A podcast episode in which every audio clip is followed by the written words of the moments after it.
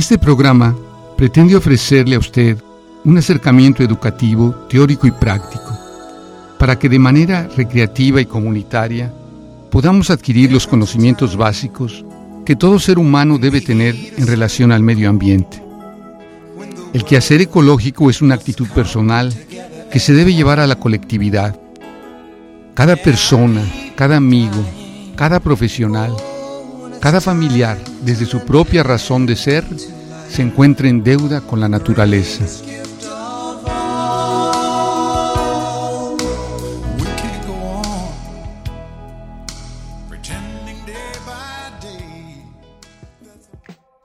Muy buenas tardes, queridos radioescuchas. Un gusto estar con ustedes esta tarde de hoy, una tarde más en su programa Planeta Azul. Me da mucho gusto compartir con ustedes que esta tarde vamos a tener el gusto de platicar con la contadora Marisa Aurora Salazar Ascorra, eh, quien es jefe del Departamento de Educación Ambiental del Ayuntamiento de la Ciudad de Mérida. Y pues también está con nosotros el licenciado José Enrique Chacón Vela del Departamento de Educación Ambiental del propio Ayuntamiento de la Ciudad de Mérida. Realmente para mí ha sido un gusto muy grande tener contacto tanto con Marisa como con Enrique, porque pues el otro día de manera digamos fortuita eh, este en un evento en la en la Facultad de Educación tuve el gusto de, conocerlos acercarme y, y decirles, pues vamos a compartir esto maravilloso que están haciendo con, con nuestros radioescuchas de, de Radio Educación del Mayab.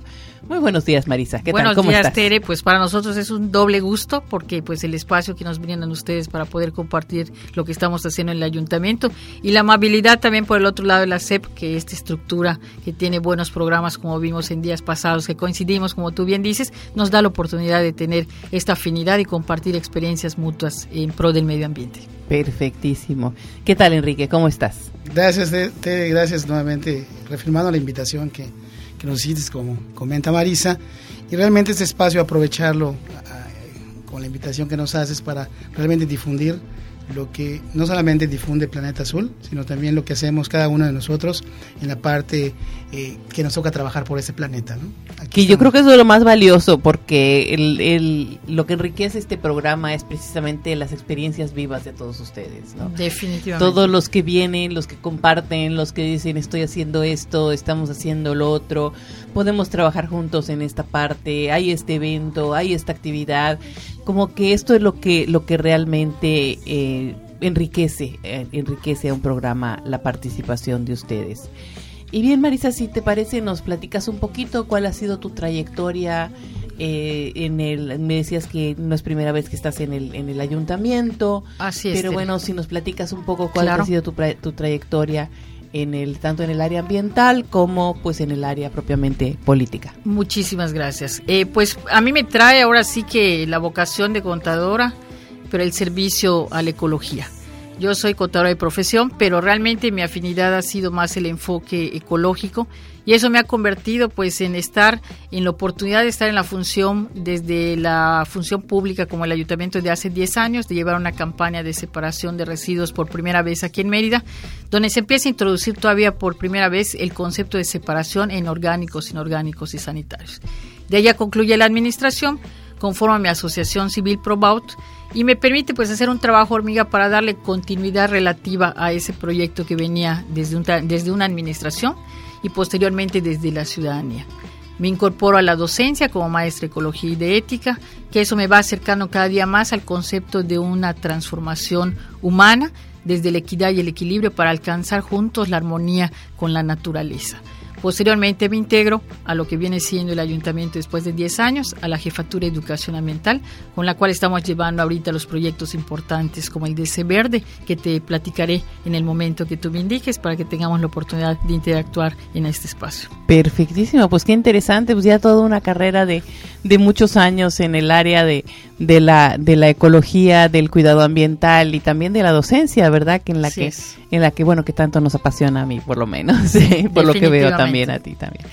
Este, Enrique, si me haces favor de platicarme un poco cuál ha sido tu trayectoria. Claro, mira, este, yo eh, estudié ciencias de la educación eh, una de las, de las cosas que siempre había querido eh, manifestar como persona era eh, cómo llegarle a esa gente que muchas veces no tiene ni siquiera la información necesaria para poder vivir en una comunidad tan tranquila como la ciudad de Mérida. empecé en el Instituto de la Juventud, fui parte de la creación de, del instituto a nivel estatal. Eh, terminando la carrera tuve la oportunidad de ingresar al Ayuntamiento de Mérida y posesionarme ocho años en un área de, sobre violencia familiar. Eh, ah, nos, nos, nos, especializamos en el área de masculinidad, Trabajamos con un grupo de hombres durante siete años, manejé el grupo y eso de alguna forma me aterrizó más a, lo que era la carrera, ¿no? a llegar a esas personas que de alguna forma vivían violencia. Trabajé tres años en la dirección hoy Instituto de Salud, en donde reafirmé más mi formación como docente, en donde ya me, me relacioné más con los conceptos de salud pública, y bueno, hace cuatro años llego al Departamento de Educación Ambiental con una suma de estas experiencias y bueno, empecé a darle un poquito de empuje a, todo lo que realmente eh, eh, el ambiente generaba, el medio ambiente generaba en todas las personas, desde generar una violencia eh, este, contaminando hasta la salud pública que nos genera el no tener el no tener una buena información general de cómo por muy simple que suene separar nuestros residuos. Hoy pues aprovecho esta experiencia conjuntamente con la sinergia que hago con la contadora, con Marisa, ¿verdad? Ya, ya un año y medio estar trabajando con ella, ya parte de su equipo y parte también de su familia como amigos, este, aterrizando proyectos muy interesantes con C Verde en este departamento y que a un año y meses de trabajo estamos muy bien posicionados en la ciudad de Mérida al grado de que recibimos al día por lo menos unas dos o tres solicitudes en cuanto a la atención a escuelas o a centros, empresas, de hecho nos están solicitando igual para capacitarlas. Y bueno, es, un, es una... Es, eh, es una satisfacción decir que hoy C Verde es, es una marca en, en la ciudad de Mérida. ¿no? Qué bonito, qué bonito, porque bueno, siempre hemos recordado, siempre hemos identificado a Mérida como la ciudad blanca, ¿no? Pero pues bueno, yo creo que la ciudad blanca va de la mano con la limpieza, y la ciudad blanca va de la mano con precisamente todo lo que es el manejo adecuado de los residuos.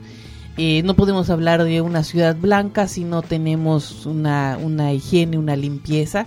Y pues sí, sí, todavía nos cuesta a veces separar los residuos, parece como que, que nos, ha, nos ha llevado más de 10 años, ¿no? Y sin embargo todavía a veces, bueno, lo veo por ejemplo en la escuela, que tenemos cinco contenedores diferentes para cinco categorías de, los residuos sólidos.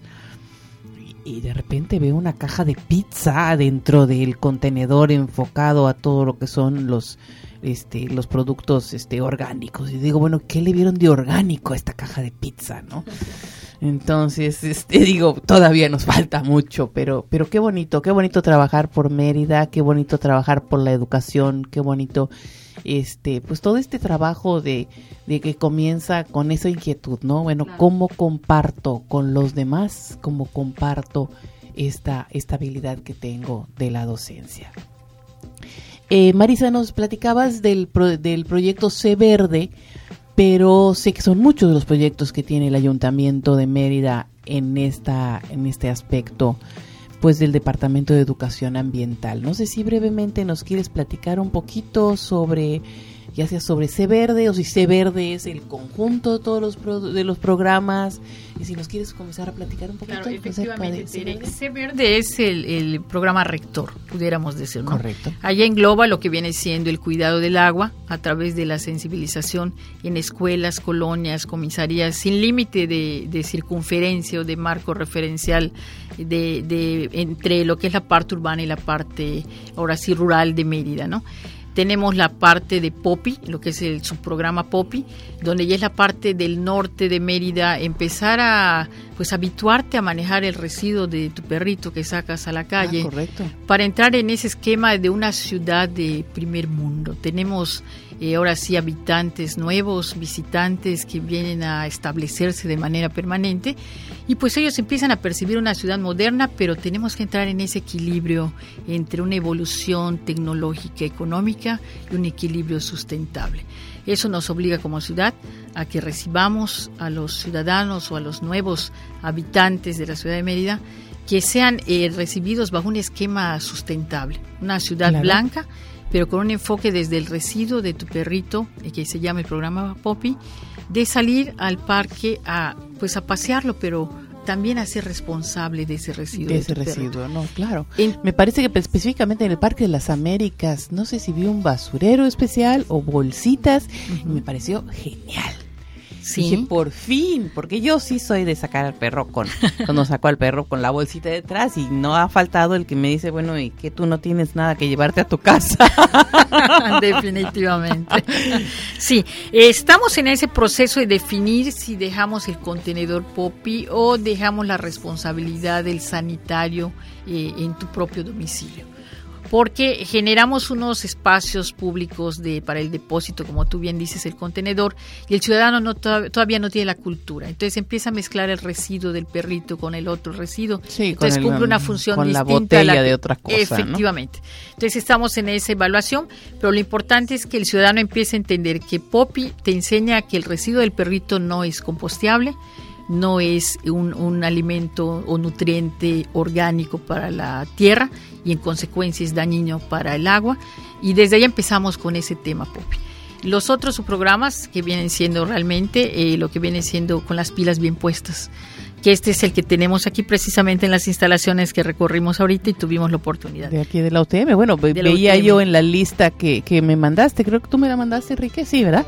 50 diferentes lugares en donde llevar las pilas. Y decía Así yo, es. ¡qué maravilla! O sea, yo el otro día andaba yo, porque, bueno, ya les he platicado aquí en el radio, a ustedes, mis queridos radioescuchas, que este que yo ando con mi con mi botecito de pilas, ¿no? Prácticamente parezco, especialmente ahorita en la época de Navidad, después de los juguetes navideños, pilas, pilas, pilas, por favor, prácticamente así casi pidiendo un donativo de pilas, ¿no? Y, y bueno, ya se me llenó un botecito y una vez los llevé a la Semarnat este, pero decía yo, bueno, no hay otro lugar más cerca y, y bueno, me dijo, me dijo este José Enrique, no, no hay uno, hay 50, perdón.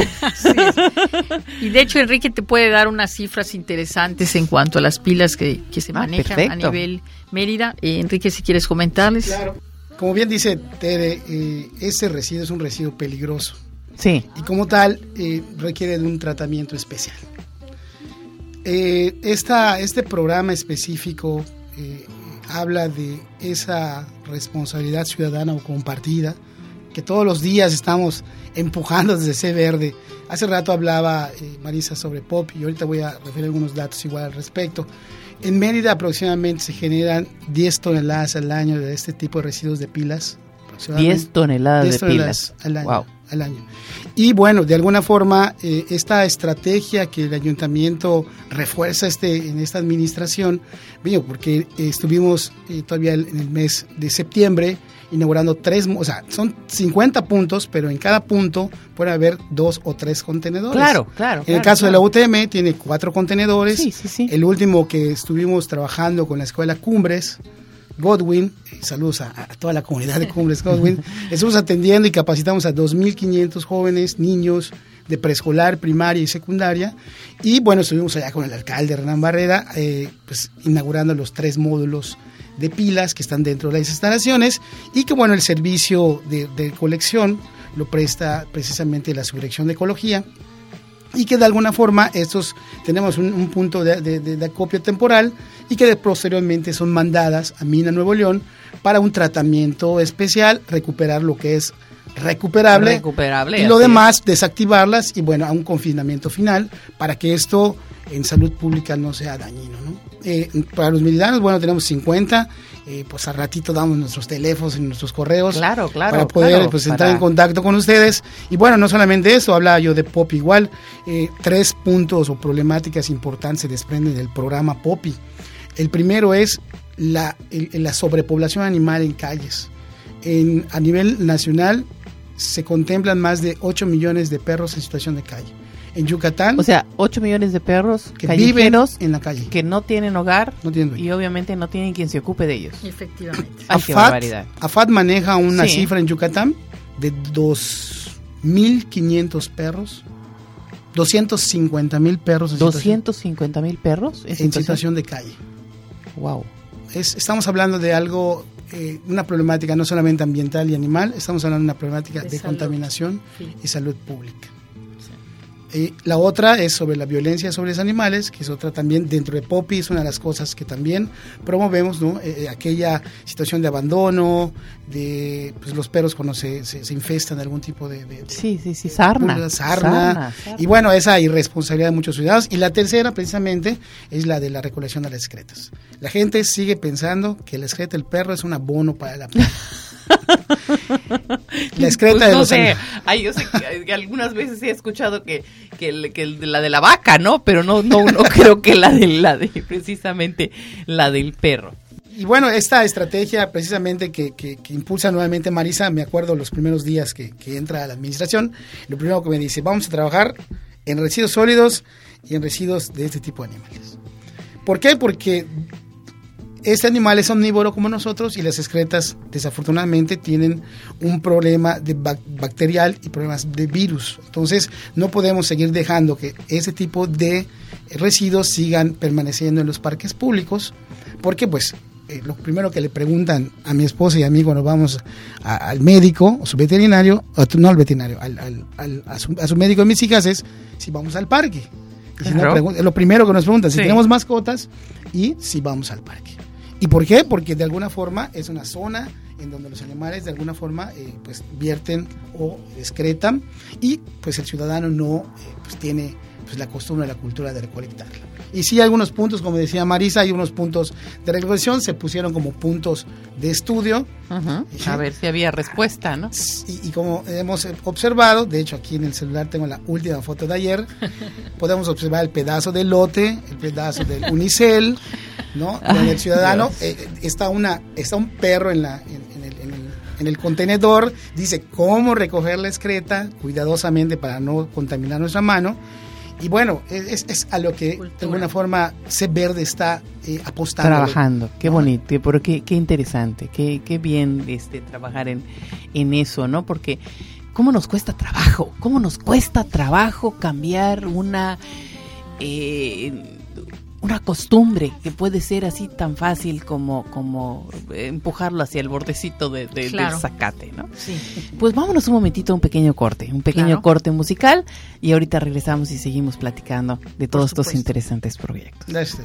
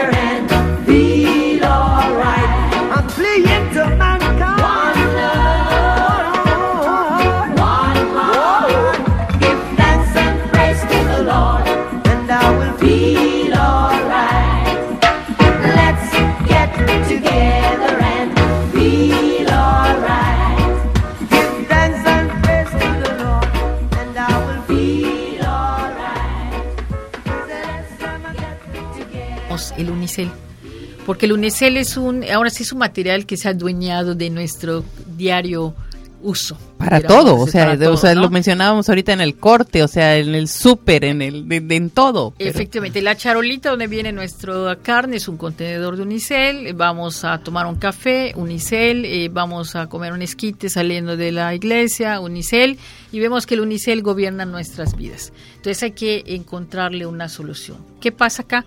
Que originalmente no se sabía qué se puede hacer con el unicel y tampoco se sabía cuál es el manejo adecuado del unicel. Porque Pues yo sabía que era altamente contaminante porque no es Tóxico. o sea, no es no es este degradable, tampoco si lo quemas también es un es terriblemente tóxico Daño pues, a los pulmones. pulmones, el, el tiene- dióxido de carbono, o sea, todo, o sea, yo decía, el unicel es así como lo peor que hay, pero me encanta saber que ya se está tomando alguna medida con, con respecto al unicel. Tres elementos yo diría del unicel más importantes. El unicel se descompone en partículas menores que si lo dejamos en la calle tirado, al respirar va a pasar como una vía de polvo donde entran nuestros pulmones y exige que tienes unas consecuencias evidentemente a toda reacción. Claro, de- claro, por de ser un- producto totalmente. Un producto que se acumula y, y genera una especie de lo que viene siendo como resina que impide que cumplan sus funciones tus organismos adecuada. Es una masa que se, que se endurece y por lo tanto imagínate que entre a través de la parte respiratoria o a través del estómago. La segunda parte, bajo temperaturas extremas como metemos en un horno microondas, sin, Sí. sin mencionar producto. Pero hay quien come una Sí, sí, sí, sopa una casual, sopa casual, por, por una prisa. sopa Nissin, pues, no, o sea, sí, vale la a pena altas decirlo. temperaturas se activan toxinas altamente cancerígenas, bioacumulables, también para el organismo. Imagínense lo que pasa en el estómago. Esa mezcla de paredes a la temperatura con el agua y la comida ingresa a nuestro cuerpo y tiene una reacción. Claro. Si logramos entender el, el tercer elemento, entenderemos qué pasa con nuestro organismo, que sirve para impermeabilizar techos. Entonces queda impermeable. bueno. Servirá para adelgazar, entonces voy a consumir un poco más de unicel. Yo creo que son elementos que desconocíamos. eh, Sí, como yo, yo no sabía que podía como- servir como- que como para, para impermeabilizar, pero pues, me parece interesante saber que tenga un fin, que tenga alguno, algún objetivo esa cosa. Claro, entonces lo que estamos promoviendo, que realmente haya nuevas opciones de manejo para recuperar este tipo de residuos y se convierte en un producto de construcción, de impermeabilización o hasta de usos eh, que dicen de resinas especiales para lo que vienen siendo pintura, ¿no? Como, Claro. Como cuando impermeabilizas tus paredes Sí, para sí. posteriormente darle el toque final de la pintura, ¿no? Entonces ingresamos este nuevo residuo porque vemos que es un residuo que ya predomina en nuestra comunidad. Y realmente Sí, me pues, hay imagino que en Mérida una en domingo no debe haber puesto que no tenga algo, un envase de unicel, ¿no? Definitivo. Entonces, en el, en el edificio que estamos, que es el administrativo, que allá tienen también su espacio y su casa, eh, tal vez no para trabajar, pero sí para ser atendidos, este, estamos implementando el edificio libre de Unicel. Que es un Perfecto. primero, eh, una primera etapa a nivel, pues, Probar cómo nos va a nosotros para poder luego ir a decirle a los demás cómo se vive sin unicel. Y no vamos a lo prohibitivo, sino simplemente si somos ejemplo en ecología de, de ese cambio de cultura, tenemos que asumirlo como juez. Como dicen, el buen juez por su casa empieza. Perfecto. Pero a la ciudadanía no le vamos a decir el enfoque no. Los no son eh, radicales, nosotros vamos por la cultura, por el convencimiento y porque empiecen a darle un manejo adecuado. No eliminarlo del mercado, porque sabemos que es una fuente de ingresos de Así comercio, pero darle al ciudadano los elementos para que valore cómo va a manejar este residuo y qué función va a cumplir en su vida este residuo, si para alimento o para un tipo de recuperación de, pues ahora sí, de espacios de construcción para ellos, ¿no? Propiamente. Perfecto.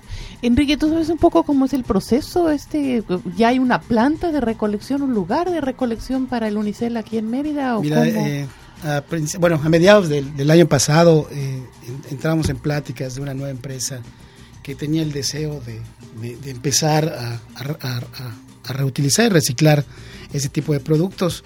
Eh, empezamos con una campaña, de hecho estamos en 100 paraderos en la ciudad de Mérida, promoviendo el programa POPI y la separación en cuatro formas.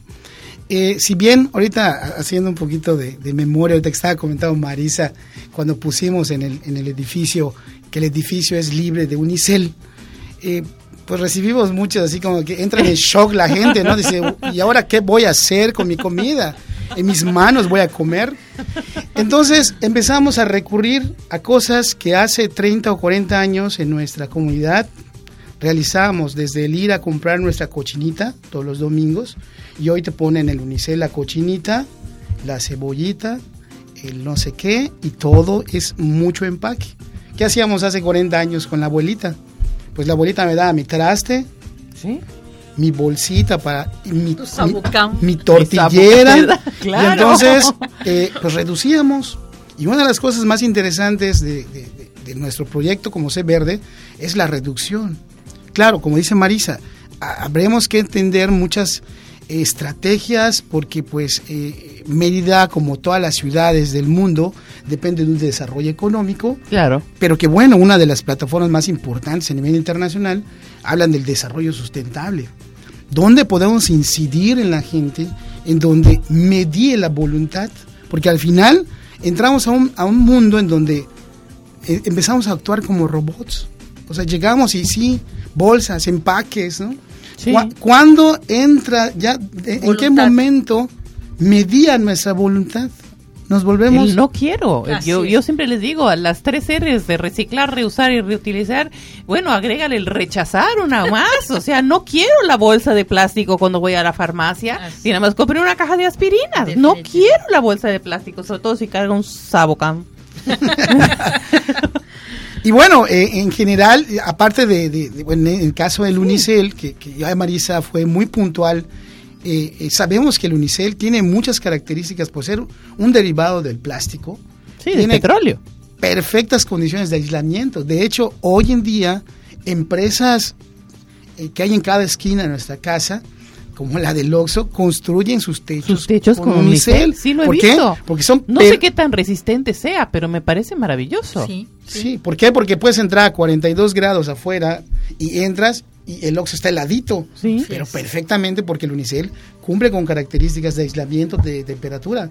Pero si este tipo de materiales lo utilizamos para alimentarnos, pues entonces como sociedad tendremos que pagar un costo de salud pública por los- las generaciones. Entonces por allá tenemos que buscar ese desarrollo en donde empresas, medio ambiente y sociedad busquemos ese intermedio en el cual podamos seguir desarrollándonos como población, pero también previendo y respetando el medio ambiente. Y sobre todo, el respeto a nosotros mismos, porque Claro. al final, pues quienes pagamos las consecuencias somos los que Somos habitamos. nosotros los que vivimos acá, los que este- respiramos este... aire, que bueno, decimos qué lindo el cielo azul, o sea, yo tengo familia en la Ciudad de México y dices es que me puedo maravillar de ver el cielo azul de, de, de, de Mérida, cuando en México el cielo es permanentemente gris. Bueno, no queremos llegar a un cielo gris en, en, en Mérida, ¿no? Dios Definitivo. nos libre, pero bueno, ¿qué tenemos que hacer para no llegar a un punto así, no? Claro, sí, realmente dentro de este esquema, buscando soluciones, tenemos otro programa, que es el de Río Más 20, que Ajá, parte claro. de las reuniones, de las convenciones de, ahora sí, a nivel internacional, Claro. donde México pues va como representando al país en la parte sustentable para traer proyecto de Río Más 20. Río Más 20 es un programa que incluye el entrar a las escuelas con un esquema no solo de educación ambiental al alumno, sino de gestión con los padres de familia. Ah, Se crea un comité, un comité de padres de familia, así como el que tenemos nosotros que acudimos a las escuelas para algunas situaciones escolares, pero ahora con el enfoque ambiental. ¿Qué implica eso? Que ya al niño no solo le vas a enseñar en la escuela a que separe el residuo, y llega a su casa y tiene un choque donde dice, bueno, mi mamá tiene un bote para todo, y mi mamá no sabe qué Río más 20 involucramos a los papás. Se crea un comité, pero aparte se hace un checklist de, de evaluar qué eficiencias podemos lograr a través del uso racional de energía, es decir, buscar la mejor lámpara para la escuela, Claro. la llave que permite el ahorro o el mejor uso del agua, porque vemos que hay unas que si abrimos se queda semi abierta y el goteo permanente. Es Entonces, una cantidad es enorme de agua que se definitivamente. El Pues los que propios les- baños, en los inodoros, en los sanitarios. minguitorios que están, fluye, fluye el agua y está Sí. pasa y pasa. Estamos en ese proceso de eh, seleccionar cinco escuelas, porque queremos calidad inicial, Para ver el desarrollo integral de estas escuelas, replicarlos posteriormente ya en otro, en otro número significativo de escuelas, pero aspiramos a que se involucren las empresas, adopten una que otra escuela para que puedan subsanar las deficiencias técnicas o, de, de elementos necesarios para que complementen ese sistema integral de gestión que llamaríamos nosotros, ¿no? Río más 20 es lograr en Mérida aterrizar un programa a nivel internacional donde vamos a demostrar que Mérida es una ciudad blanca con cultura, con hábitos que pueden ser cambiados en pro del medio ambiente y más que nada con ese sentido de pertenencia de que mi Mérida es la que yo vivo, la que yo habito y la que yo quiero que el relevo generacional tenga para los niños que vienen posteriormente, ¿no? Esa es la idea principal. Perfecto, porque realmente nosotros a través, bueno, es algo que hemos que hemos este promovido mucho en este programa y creo que en, en algunos otros programas de la Secretaría de Educación Pública, realmente eh, solamente a través de la educación, solamente a través de la educación y probablemente nos va a llevar una generación, pero bueno, pues por lo menos que la próxima generación eh, nosotros los que somos padres de familia, que somos los responsables de los ciudadanos de la próxima generación, los que somos maestros que estamos a cargo de los ciudadanos de la próxima generación, pues por lo menos que tengan una conciencia ecológica, ¿no? Que tengan una conciencia de que no podemos de seguir a este ritmo de, insustentabilidad o de, de, de antisustentabilidad, desbaratar, desbaratar, desbaratar, porque no, no, nos lo acabamos, Definitivo. nos lo acabamos. Definitivo. Sí, yo creo que esa es una nueva relación que pretendemos aspirar. La relación ciudadano-autoridad, porque ninguno es aislado del otro. Entonces tenemos que entrar en ese diálogo ciudadano de, de entrar en una responsabilidad compartida, como le llamamos, bajo ese principio donde dice yo asumo un rol para que tú puedas administrar o gestionar el manejo de los residuos que yo ya no puedo este pues darle un destino anticipado o desde la generación si pudiéramos decir en ese caso no no sé Enrique respecto a este eh, tema. Sí, y además eh, aprovechar, eh, antes que nos vayamos al, al corte, eh, mira, eh, tenemos una experiencia, hace 10 años hablaba Marisa algo muy interesante, ¿no? que empezaron un trabajo muy, muy intenso, se hicieron, eh, pues aparece el primer reglamento de, de residuos sólidos a nivel nacional, somos un ejemplo nacional, aparece la primera planta de Relleno composta, sanitario. Relleno sanitario, ejemplos nacionales. Hoy podemos decir que en Mérida, sí, como existen muchas colonias que no tienen esa cultura de la separación, podemos decir que hay colonias que hoy están separando sus residuos. Y eso para nosotros es como que el empuje o lo que nos da otra vez como que la... Sí se puede, ¿no? Sí Ándale, puede. el oxígeno nuevamente de decir, oye, sí hay, sí, hay gente que está eh, preocupada, sí hay gente que, que lo hizo y entonces pueden hacerlo otros. Y pues el método que nosotros manejamos es un método educativo y que bueno, hemos desarrollado en esta administración, aparte del programa C Verde, hemos ya aproximadamente vamos por el décimo programa o subprograma que queremos de alguna forma llegar eh, al ciudadano que, que también como los, como los, los hay eh, que no les, no les interesa, como la gran mayoría sí, este, Sí les sí alzan la mano para decir, oye, ¿qué puedo hacer? Yo no sé, en algún momento he escuchado algún comentario, ¿no? Dicen, ¿para qué separo mi basura si luego lleva, llega el camión y, y los sacan de la bolsa y lo vuelven a revolver todo? ¿Qué tan cierto es esto? Bueno, es que también acuérdense que eh, también es transitorio los empleados de un sistema de recolección y también tienen que ser educados. Por eso Claro. yo dije que hay que empezar desde casa. El buen juez por su casa empieza. Y también estos empleados que son parte de una transición laboral, tenemos que enseñarlos a cada uno de los nuevos empleados que están entrando. Pero además de todo, yo partiría de una, de una premisa importante. Tú en tu casa separar los residuos desde eh, tu cocina Por ejemplo, Claro.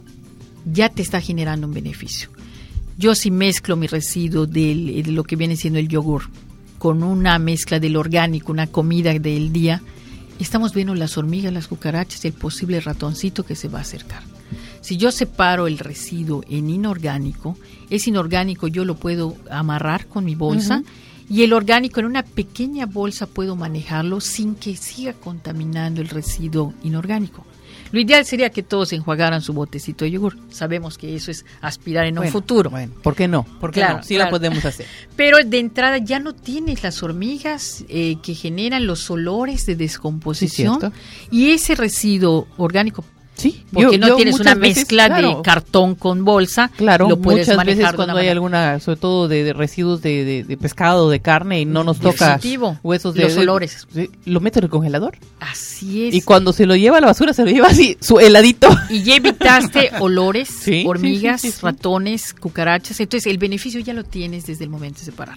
La cultura también la tenemos que enseñar. Hay deficiencias propias de la cultura que tenemos que ir adecuando en todos los esquemas y con todos los actores, porque somos un ciclo integral, desde la generación, la transportación, el manejo que es llegar a una planta de separación y la disposición final. O sea, es un ciclo completo y viene la normatividad, como bien dijo Enrique, que es un reglamento que data también hace de 10 años, donde tuvimos la oportunidad de manejar los conceptos de separación de residuos y actualmente viene a modernizarse con un futuro reglamento que ya habla de una gestión, esa responsabilidad Perfecto. compartida de todos los actores sociales. Perfecto. Bueno, pues vámonos a, a un pequeño corte y este y enseguida regresamos para continuar hablando sobre todo este proyecto de C Verde del Ayuntamiento de Claro que sí.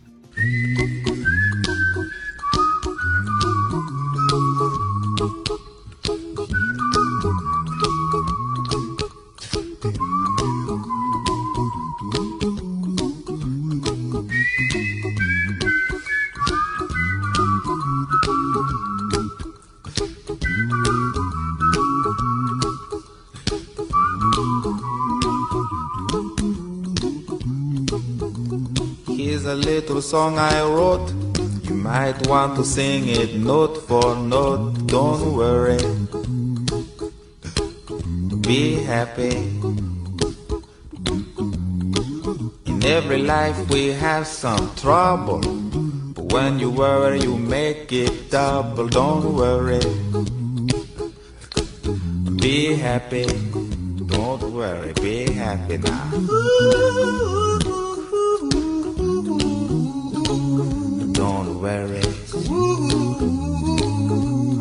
Happy. Don't worry, be happy.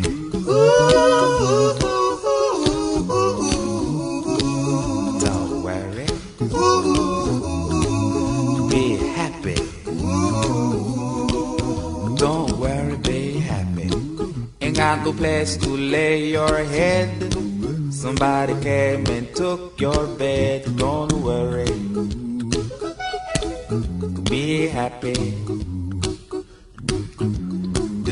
Landlord say your rent is late. He may have to litigate. Don't worry. Be happy. Look at me, I'm happy.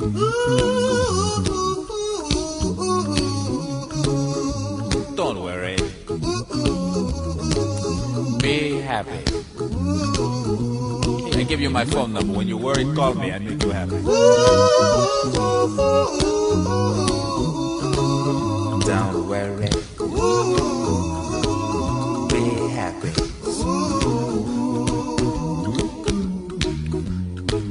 Ain't got no cash, ain't got no style, ain't got no gal to make you smile, but don't worry. Be happy. Cause when you worry, your face will frown, and that will bring everybody down. So don't worry. Be happy. Don't worry. Be happy now. Don't worry. Be happy. Don't worry, be happy.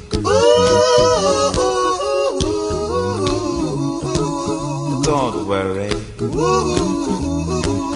Be happy. Don't worry, be happy. Now there is this song I wrote. I hope you learned it note for note like good little children. Don't worry. Be happy. Listen to what I say. In your life, expect some trouble. But When you worry, you make it double. Don't worry. Be happy. Be happy now. Don't worry. Be happy. Don't worry, be happy.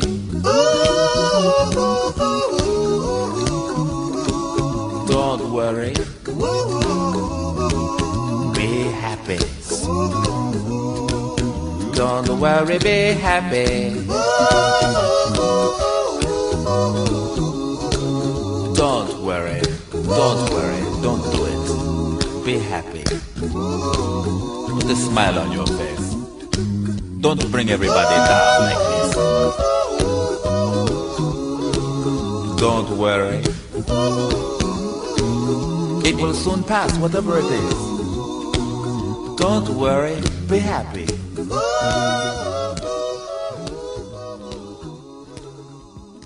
Pues regresamos aquí con nuestro programa Planeta Azul a esta, este segmento en donde vamos entonces a platicar un poquito, Enrique, nos decías acerca de las jornadas ambientales en las colonias, si nos quieres platicar más a profundidad. Ándale, este, pues fuera del aire estuvimos platicando, Tere, con Marisa igual, sobre este proyecto que trabajamos igual en Severde, que es eh, las jornadas ambientales. Como bien decía, entrar a una escuela es más, es más organizado, pero entrar a una colonia en donde pocos eh, vecinos se organicen o se organizan es más, un poquito más difícil.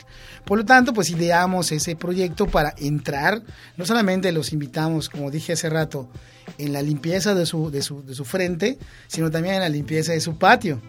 Claro. O también eh, sea entra- por el dengue, ¿no? Ándale, y también por la parte de las responsabilidades que le toca a cada ciudadano eh, responsable de su colonia, del frente de su casa. Y bueno, empezamos organizando algunos tipos de pláticas con los vecinos, hicimos algún tipo de concurso de eh, frente limpio, el que reuniera más PET, todas esas acciones que de alguna forma la colonia y concluimos durante dos semanas de capacitación a toda la colonia con una fiesta, ¿no?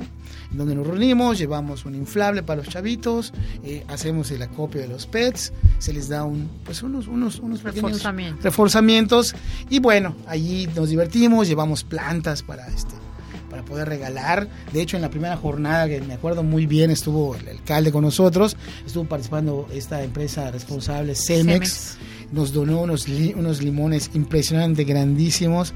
Creo que va a repartir como 80 li- limones, o sea, plantas de limones. Sí, sí, sí, sí. Y bueno, dentro de tantas actividades, bueno, llevamos eh, pues un poco de artistas allá, cantó a alguien, estuvo un payasito que le está moviendo cuestiones ambientales igual. Y bueno, todo en el marco de una fiesta, pero de alguna forma reforzando lo que hace rato comentábamos, el reglamento municipal, aquella responsabilidad como ciudadano, ¿no? ¿Qué te toca a ti? Y qué me toca a mí como ayuntamiento. Y también, bueno, llevarlas, llevar estas acciones de la mano con, con- con- en las colonias. Llevamos, ya estuvimos en Cholul, ya hemos estado en varias, en varias este, pues, puntos de la ciudad. Eh, la ciudad es grandísima. Enorme. Tenemos más de enorme. 500 colonias. Y bueno, ahí estamos, ¿no? Marcando el paso. Sí, yo lo que agregaría, lo más importante es que eh, nos enlazamos con los grupos formales e informales, desde una asociación de alcohólicos anónimos, una iglesia sin distinción, ahora Claro. sí, de, de- de enfoque, se pudiera decir, ¿no? Religioso. de religioso. Sí, sí, sí. Eh, es, eh, y ese contacto es buscar eh, los grupos organizados o semi-organizados que pudieran ser un vínculo para multiplicar la información, ¿no? Y lo más importante que es el elemento final, yo diría que, que ahora sí que es el condimento más importante ese verde, el ecovigía.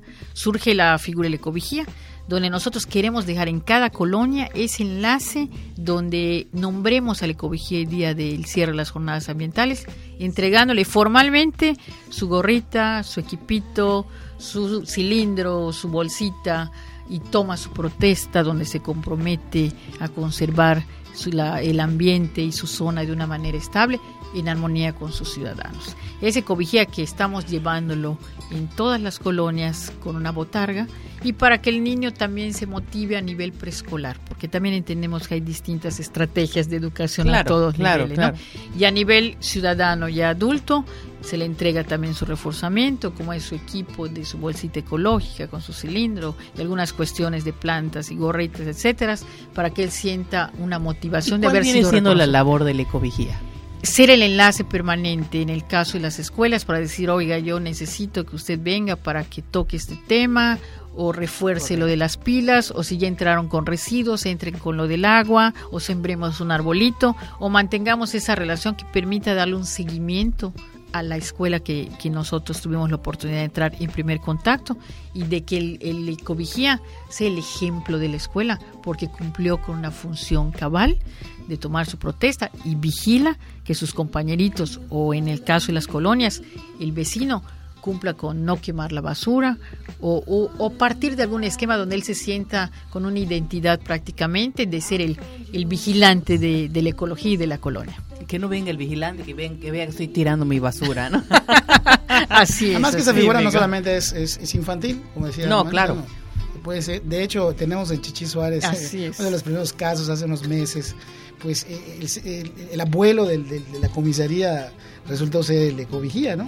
Perfecto. Y, y ahí está puntual Porque en la además, escuela. además es una autoridad Claro. moral en la colonia. ¿no? O sea, no le vas a, a- a hacer una majadería al abuelito de, de- de la colonia, ¿no? Claro. O sea, al contrario, el re- todavía tenemos mucho respeto por las personas de, de edad. Pues Sí. porta su playera de C verde donde dice yo cuido, eh, eh, pues ahora sí, de con lo que es la parte de separación, sé parte y asume tu parte, que es el eslogan de la campaña C verde, donde ya es un es una figura, eh, pues ahora sí, de multiplicar este ecovigía a la imagen de un chico que tiene y vela un vela por el interés y el cuidado del medio ambiente de su colonia, ¿no?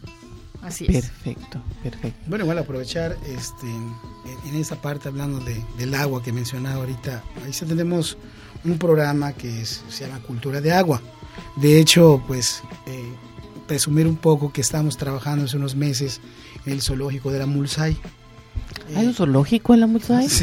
Me estoy enterando.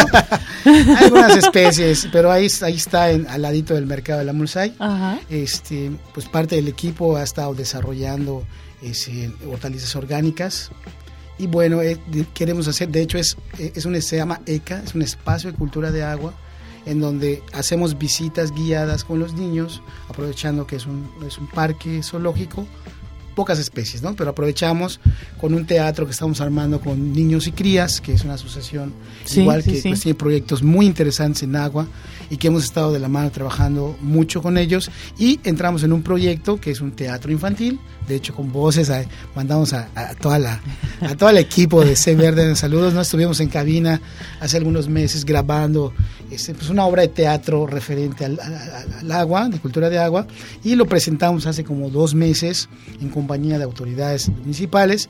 Igual estuvo el señor Migoya con nosotros, que es el presidente de la asociación, Marisa, estuvo, eh, bueno, estuvieron en algunas director también. el subdirector, que este, por cierto es el ingeniero Elgar eh, Pech y Canul, que es quien encabeza y lidera pues todo este proyecto también, porque pues hay una excelente relación allá en la, en la subdirección para ser empático en cuanto a estos proyectos. Es, ¿no? sí, es fundamental, ¿no? Claro, es fundamental. fundamental. Qué- pero qué bonito además reconocerlo y decirlo, ¿no? Claro, claro. Sí, se trabaja muy agradable. Qué bueno, qué bueno. Bueno, y ahí estuvimos, este, pues eh, llevamos el ECA móvil, que es de, también de cultura de agua, que cantan canciones de karaoke, pero pues con, con un fundamento de cuidado y medio ambiente, ¿no? Perfecto. O sea, canciones mo- moldeadas para que, son como covers, ¿no? Que, que manejan, los chavitos cantan, si quieres una de Ricky Martin, pero bueno, con, con, Con una con letra con adecuada. letra Claro, adecuada, exacto. qué, qué bien, o sea, qué divertido debe ser esto. Entonces, pues hemos, hemos estado armando algunas visitas. Digo, es un, es un trabajo que hemos. No es fácil armar un espacio, eh, modelo de, de participación este, especializada en referente al agua. Y bueno, lo comentamos porque afortunadamente los yucatecos, pues tenemos este líquido vital en abundancia. Pero de igual forma. Sí, como- pero sí, ¿qué está pasando con nuestras fosas sépticas? Así es. ¿Y qué está pasando con nuestra agua, no? No es un problema de cantidad en Mérida, de calidad. Yo creo que allá el problema es que ya tenemos una calidad, eh, pues no con las óptimas condiciones para consumo humano, ¿no? Y yo creo Por lo que menos para consumo directo, ¿no? efectivamente tiene que ser tratado, Claro. clorado en este Pot- caso, ¿no? y yo creo que con mayores oportunidades en la siguiente ocasión les platicaremos de otra parte que es el GISEA. Sí, GISEA eh, que precisamente para evitar esa continuidad eh, porque sabemos que las administraciones cumplen ciclos, ¿no? Y Sí, son, tres años tres de años. administración municipal y no yo, es di- nada. yo dije, vamos a buscar un esquema donde la sociedad asuma un rol de, de poder y donde le venga a decir a la siguiente administración que nos quedamos aquí y falta darle esta pauta o este paso a los programas que llevamos. ¿Por qué?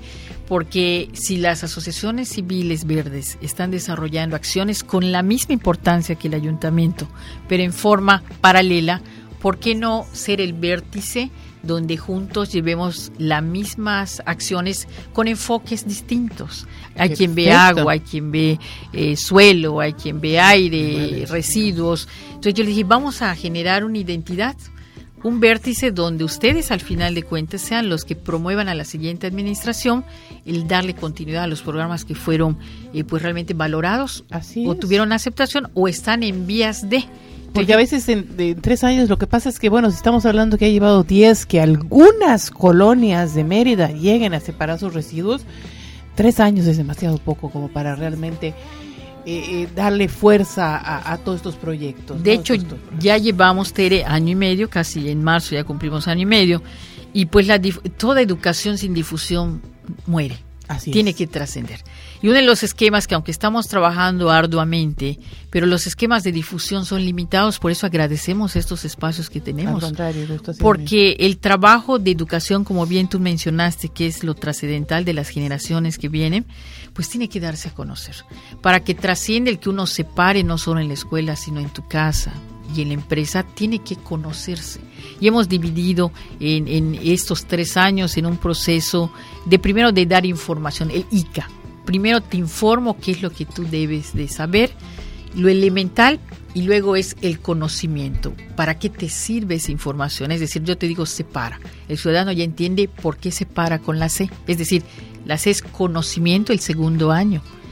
Y el tercero es adecuación y cambios de hábitos. Porque en un año se informa, pero nos informamos si tenemos los mecanismos como estos, Para- afortunadamente, para que trascienda. El segundo año, el ciudadano ya tiene una información, pero ya conoce para qué le sirve la información. Y el tercer año genera un cambio de actitud. Que como tú bien dijiste, tres años son muy pocos. Pues grupo de integración social en educación ambiental es lo que se genera a partir de esta administración como un medio de vinculación entre todos los activistas y organizaciones civiles que estén en Mérida.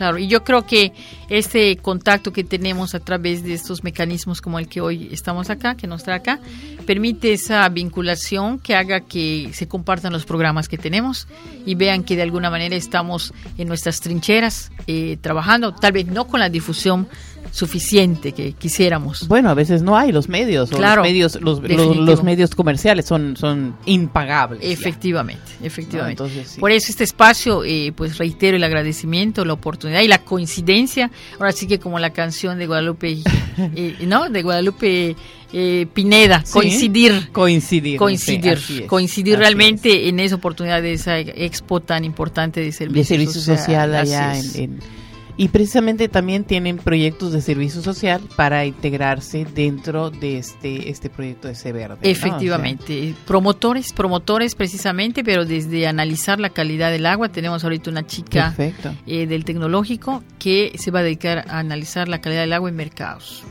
Wow. o sea, que es una cosa importante, ¿no? Sí, O sí, sea, sí, por supuesto. Para saber el grado de influencia que tienen, de residuos también, porque también tenemos que generar un cambio de actitud allá en los mercados, que es importante. Muy importante, ¿no? Claro que sí, porque pues todo lo que tiene que ver, hablamos precisamente del mercado de la Mulsai, ¿no? A ver, pero hay, hay mercados como, como el San Benito, o como el Lucas de Galvez, que son, son mercados, bueno, y en una ocasión, a mí me gusta, en lo personal me gusta ir al mercado, Lucas Sí. de Galvez me gusta. Y, y fui con una, con una compañera, con la doctora Nadia, y, y me decía, me gusta porque es un mercado vivo. Aquí la gente viene, la gente de Mérida viene a comprar aquí. Esto no es un Sí. mercado turístico, Así es un es. mercado de la gente de aquí. Es cierto. No, no lo había visto desde ese punto de vista. Totalmente. No lo había visto así. Lo había visto como que a mí me gusta ir a pasear al mercado porque me llama la atención. Como que- excursión nos como vamos. excursión, como excursión, sí, sí, sí. Y luego, luego, por ejemplo, ves así un letrero que dice se soba, informes Don Chono. Bueno, no, no, es que me puede fascinar ir al mercado y ver eso, ¿no?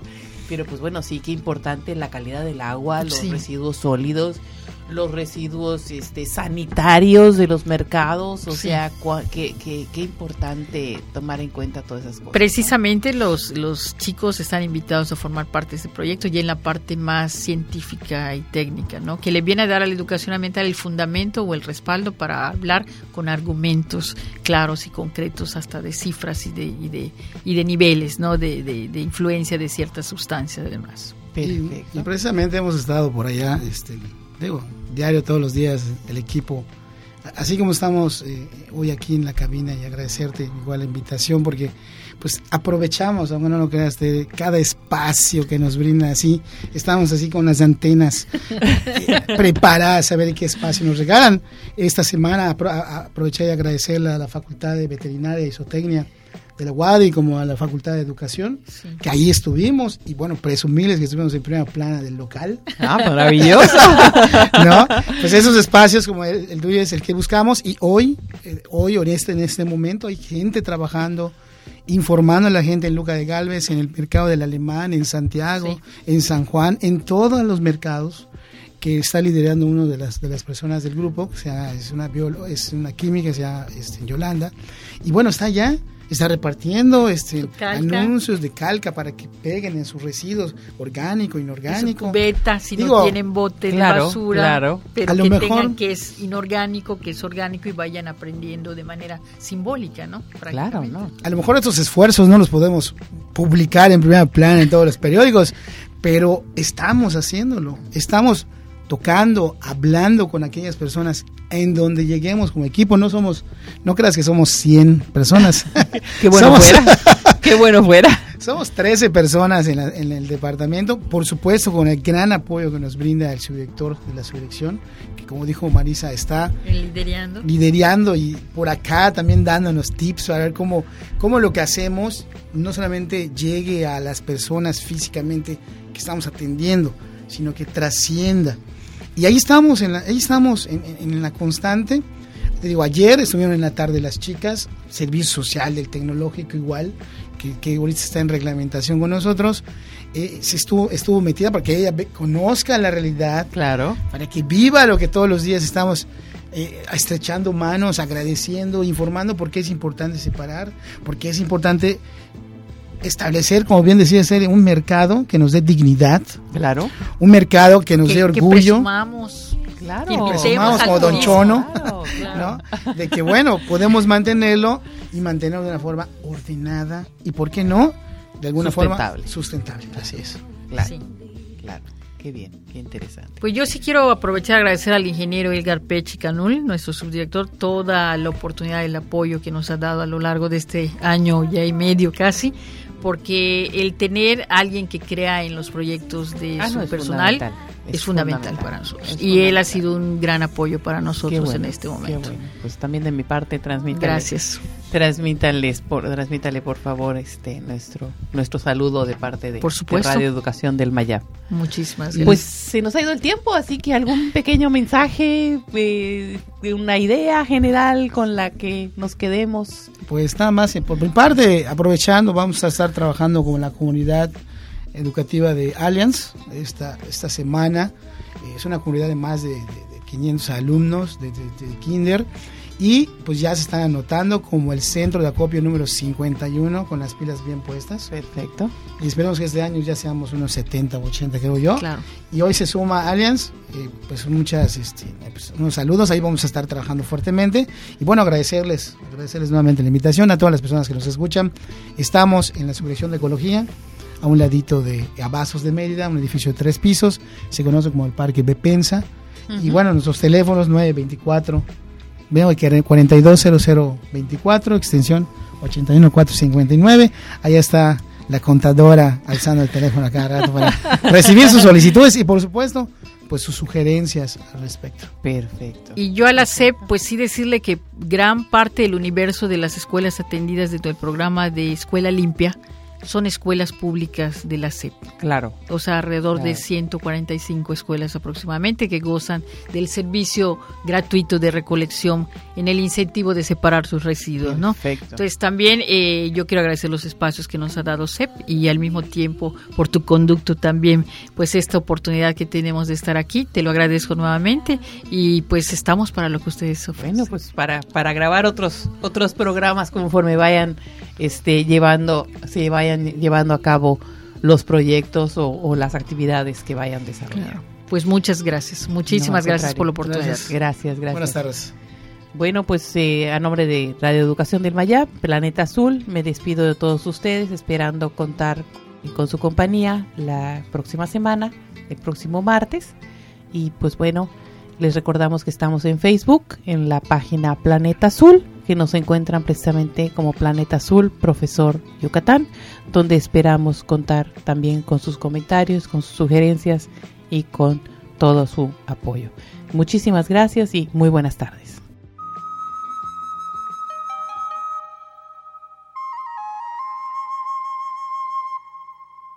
Nosotras también hablamos de la vuelta a la naturaleza. Aunque esa vuelta no significa ir hacia atrás, sino hacia adelante. A la tierra le gusta sentir tus pies desnudos.